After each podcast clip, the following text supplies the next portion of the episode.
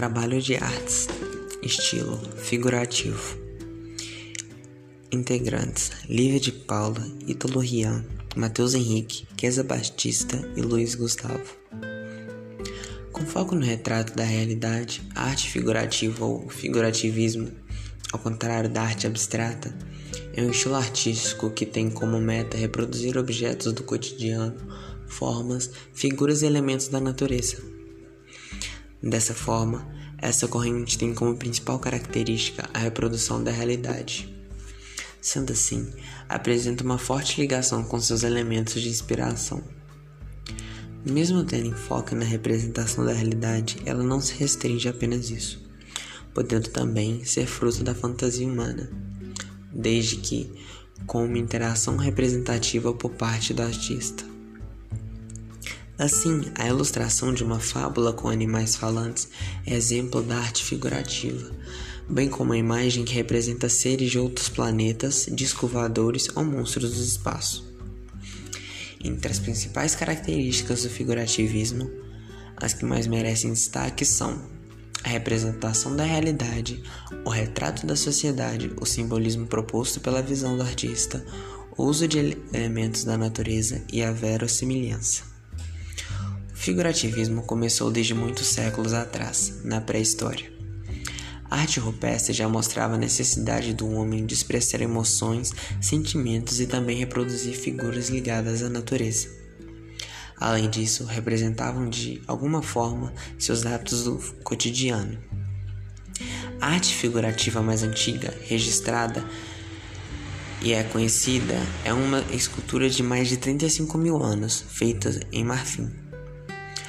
Por apresentar elementos que remetem a figuras femininas, ela faz referência à realidade, sendo a arte figurativista uma representação artística muito antiga. Foi obviamente usada antes mesmo da fotografia ser descoberta, e os nobres a usavam para enaltecer e individualizar a pessoa sendo retratada. Ela ganhou força no início do século XVI com a arte barroca, Preocupada em representar cenas do cotidiano, as obras representavam mulheres realizando seus afazeres domésticos, cuidando dos filhos e homens realizando seus trabalhos no campo. No início do século XX, com a chegada das vanguardas europeias, da arte moderna e da arte contemporânea, o figurativismo começou a declinar. Portanto, ficou em alta durante muitos séculos e serviu para que os artistas conseguissem retratar suas obras com bastante verossimilhança. Podemos citar algumas obras que fazem parte do figurativismo, como o quadro O Menino, de colete vermelho, pintado por Paul Cézanne, a peça Retirantes, de Cândido Portinari, o fresco A Criação de Adão, de Michelangelo, presente na Capela Sistina, e a pintura Lamentação de Giotto. É importante ressaltar que todas as expressões artísticas podem ser consideradas como arte figurativa de alguma maneira, pelo fato de se basearem naturalmente em obras que contêm o figurativo, além de conteúdos filosóficos e artísticos.